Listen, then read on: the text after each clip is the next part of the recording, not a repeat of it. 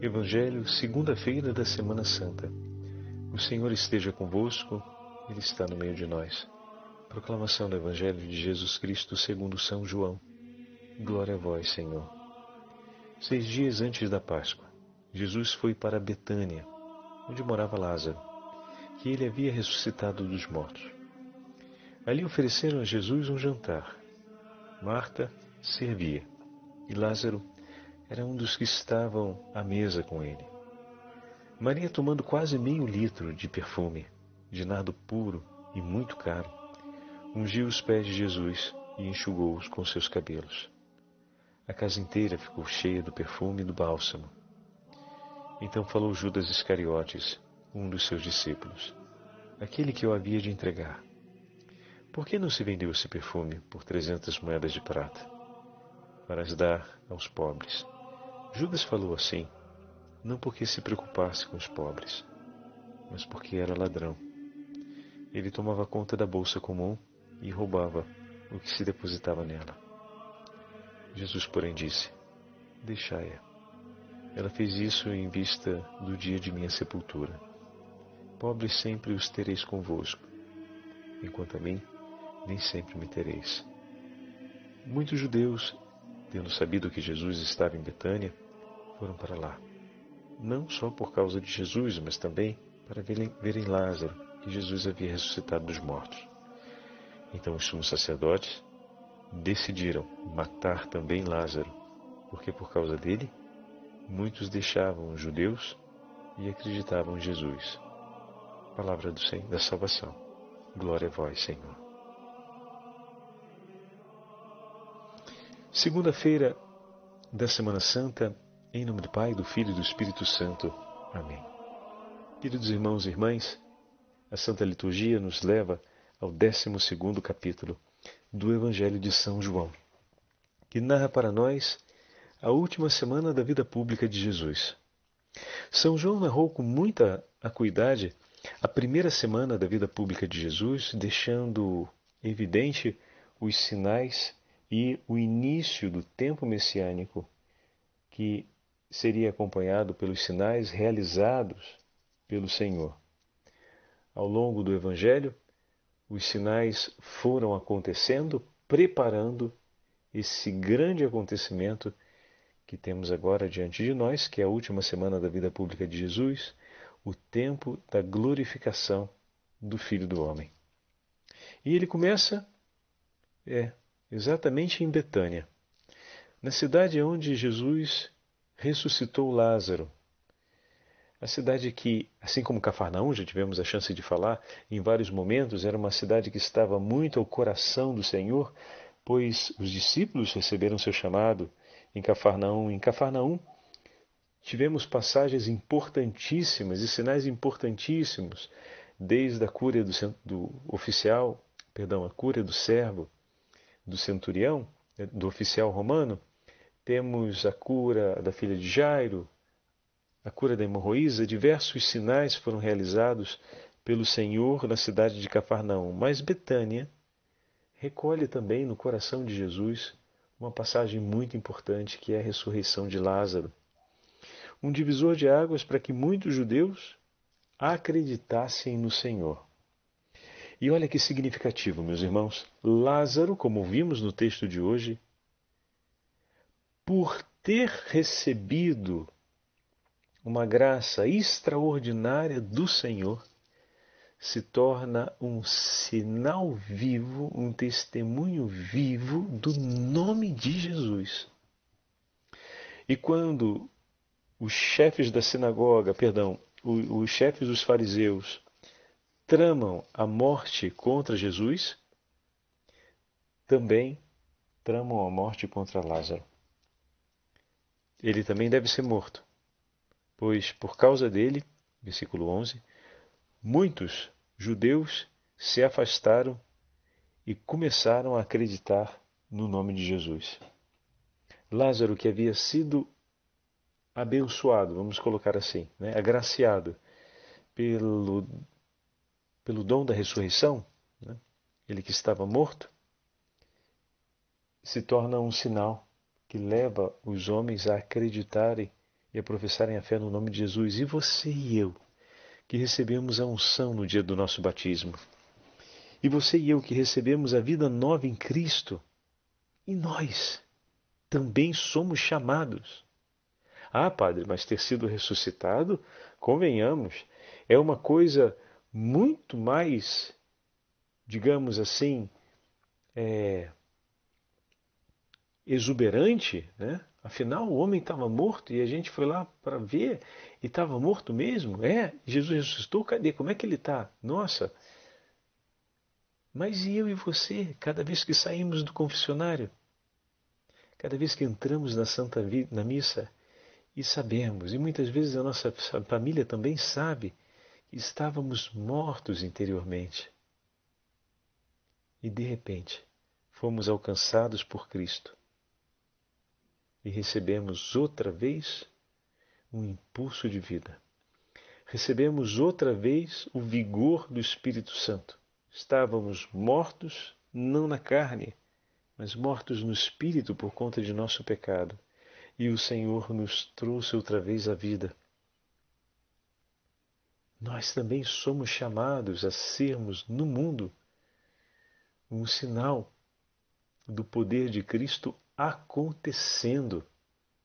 Também somos chamados a sermos no mundo chamado para os homens para que cheguem até Jesus. E por consequência, também no mundo seremos perseguidos como o Senhor foi perseguido. Lázaro foi alcançado pelo poder de Deus e se torna perseguido tal como o próprio Filho de Deus porque ao receber a graça do Senhor, se torna ele sinal vivo do poder, da verdade, da misericórdia desse Senhor. E se Deus é odiado, tudo aquilo que pertence a Ele será odiado também.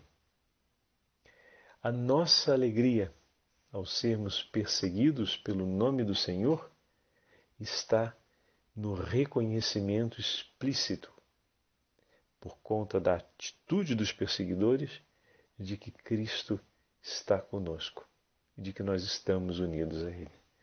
Porque se não houvesse uma aliança verdadeira, não haveria motivo para que se impetrasse uma grande ação de perseguição. Então, ao ser perseguido pelo nome de Cristo. Isso testemunha que Cristo está conosco, está no meio de nós.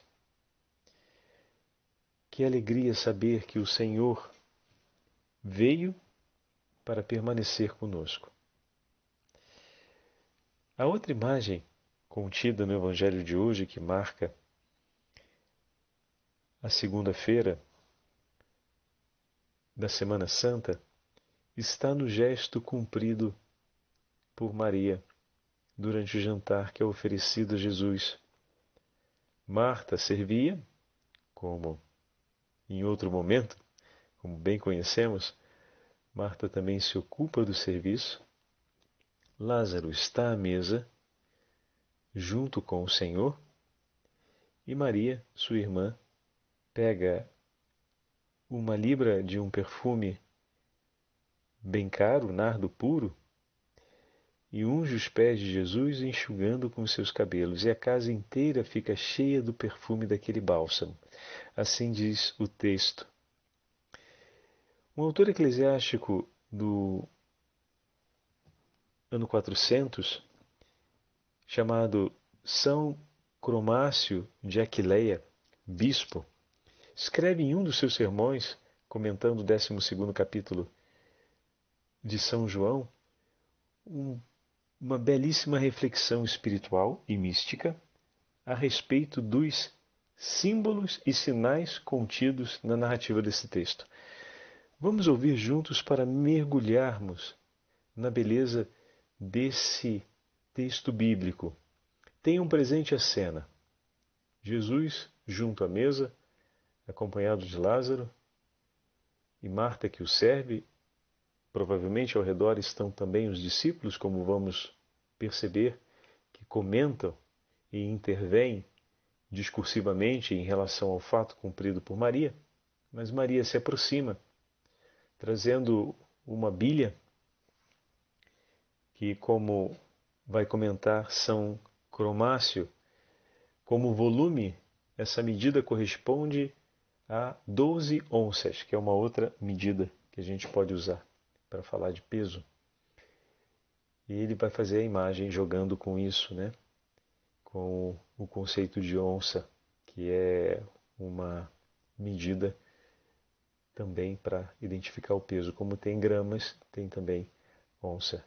E uma bilha, uma libra, corresponde a 12 onças. Ele joga com esse, com esse simbolismo.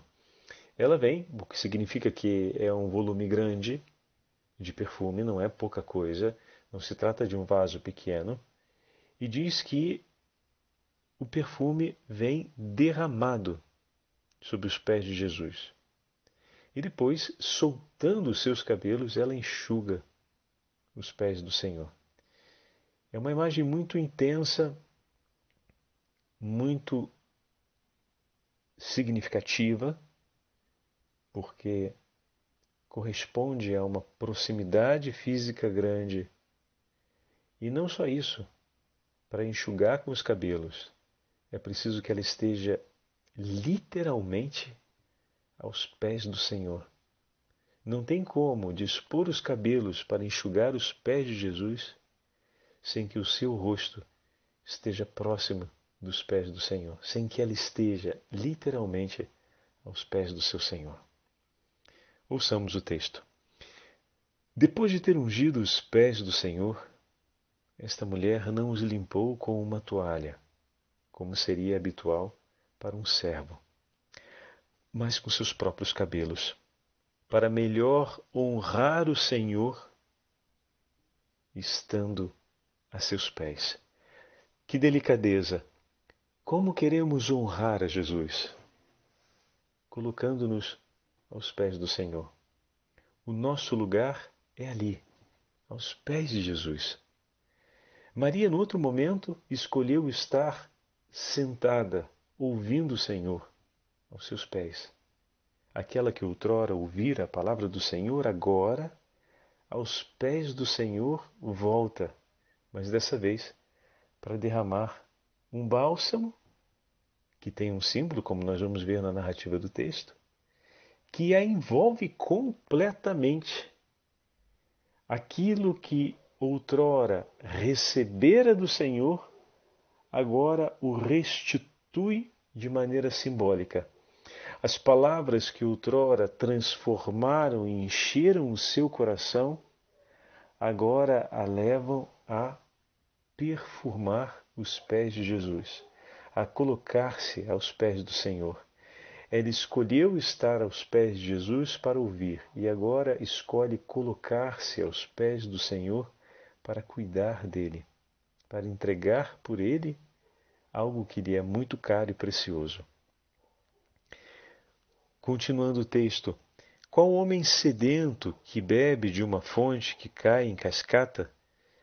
Também esta mulher, podemos dizer, bebeu da fonte da santidade, uma graça cheia de delícias para saciar a fome da sua fé pois, voltando aos pés de Jesus, debruça-se inteiramente sobre ele.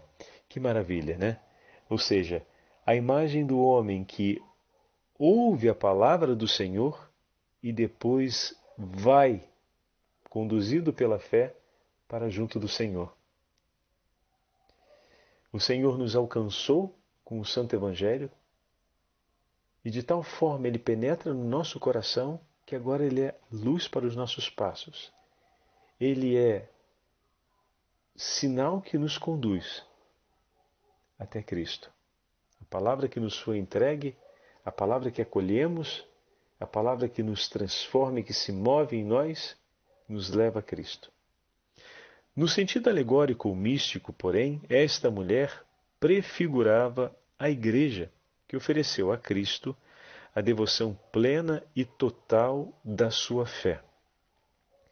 Uma libra de perfume corresponde a 12 onças. E tal é a medida do perfume que a igreja recebeu como perfume precioso dos ensinamentos dos doze apóstolos. E ele usa aqui esse jogo de imagem, né? Doze onças de perfume corresponde a o tesouro que a igreja recebeu por meio dos apóstolos, a fé anunciada através dos apóstolos, que é o odor de Cristo vivo no seio da igreja. Né? Então, uma imagem bem delicada que São Cromácio usa para fazer referência ao texto. Com efeito, não há nada mais precioso como os ensinamentos dos apóstolos, que contêm a fé em Cristo e a glória do reino dos céus. Além disso, diz o Evangelho, que a casa se encheu com a fragrância desse perfume, porque o mundo também se encheu com os ensinamentos dos apóstolos. Por toda a terra caminha o seu eco, até os confins do universo, a sua palavra. Salmo 8, versículo 5. O Cântico dos Cânticos oferece-nos as palavras que Salomão põe na boca da igreja. O teu nome é como perfume derramado. Que palavra ajustada e que palavra adequada para ser recordada diante desse Evangelho. É com razão que o nome do Senhor é designado por perfume derramado.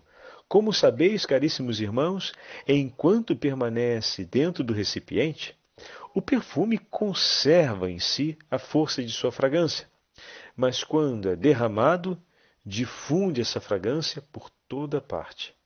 Da mesma maneira, enquanto reinava no céu com o Pai, o nosso Senhor e Salvador Jesus Cristo era, de certa forma, ignorado pelo mundo. Era desconhecido neste mundo.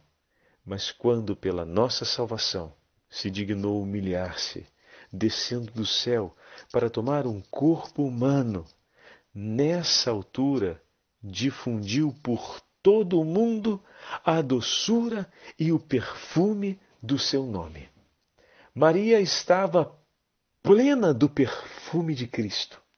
Eis aqui a imagem do homem e da mulher que acolhe a fé do Senhor, a fé no nome de Jesus, que acolhe o nome de Jesus, ela se torna plena do perfume de Cristo e passa a ser no mundo a difusão desse aroma. Cristo vive em nós. O cristão no mundo é o frasco aberto que difunde o odor de Cristo. Que imagem belíssima! Maria, aquela que acolheu a palavra do Senhor, agora, como diz o santo bispo Cromácio, nessa cena tão delicada dos cabelos ungidos junto com o Senhor, se mistura em um só perfume. Não se sabe mais qual é o perfume que está sobre Cristo, qual é o perfume que está sobre Maria. Ambos são um só odor, um só perfume. Assim é o cristão, assim é a igreja, assim a igreja cumpriu o mandato através dos apóstolos, difundindo no mundo o odor de Cristo. Que leitura eclesiológica bela essa de São Cromácio falando sobre o texto de hoje e nos dando a graça de compreendermos essa segunda-feira da Semana Santa. Eu e você somos chamados a renovarmos-nos no odor de Cristo, o que significa entrar com o Senhor, unido intimamente com o Senhor ao longo dessa semana, para difundirmos no mundo o bom odor de Cristo. A Semana Santa é a semana da atenta escuta, mas também a semana de uma escolha total por estarmos unidos a Jesus. Maria o unge pré-anunciando a sua morte. O corpo ungido de Jesus que vai ser colocado no sepulcro antecede o acontecimento da glória. O bom odor de Cristo foi derramado no mundo através da ressurreição do Senhor. Eu e vocês que já recebemos o batismo participamos do mistério da ressurreição. Mas para que nós possamos permanecer, como nos ensina São Paulo, difundindo o bom odor de Cristo no mundo, é preciso que hoje entremos com o Senhor no caminho que leva à cruz, ao sepulcro e finalmente à ressurreição. Abraça o teu Senhor e caminha com Ele, pois o Senhor, em obediência ao Pai, segue para entregar sua vida. Também nós, unidos a Cristo, corramos para entregar a nossa vida por amor de nossos irmãos e irmãs, para glorificar o nome do Senhor. Como escreve Santo Agostinho na sua meditação sobre a paixão do Senhor, grandes coisas o Senhor nos promete no futuro. É verdade. Mas o que ele já fez por nós e agora celebramos é ainda muito maior. O Senhor nos promete a glória dos céus, mas o que ele fez por nós é muito maior. Onde estávamos, vos pergunto, ou quem éramos quando Cristo morreu por nós pecadores? Quem pode duvidar que ele dará a vida aos seus fiéis, quando já lhes deu até a sua morte? Por que a fraqueza humana ainda hesita em acreditar que um dia os homens viverão em Deus? e teme em desejar isso e empenhar o seu inteiro desejo sobre essa verdade. Muito mais incrível é o que já aconteceu. Deus morreu pelos homens, pela nossa salvação. Como não estará conosco para que possamos caminhar no itinerário da santidade? Continua ele. A paixão de nosso Senhor e Salvador Jesus Cristo é para nós penhor de glória e exemplo de paciência. Haverá alguma coisa que não possam esperar da graça divina os corações dos fiéis, pelos quais o Filho unigênito de Deus, eterno como Pai, não apenas quis nascer como homem entre nós, mas quis também morrer pelas nossas mãos, pelas mãos dos homens que o tinha, que ele tinha criado. Como podemos não esperar os bens da parte de Deus se Ele se dispôs a tudo isso? Confiemos no Senhor, meus irmãos, e caminhemos unidos a Ele durante o itinerário dessa semana e teremos a alegria de participar com Ele da glória do Reino dos Céus.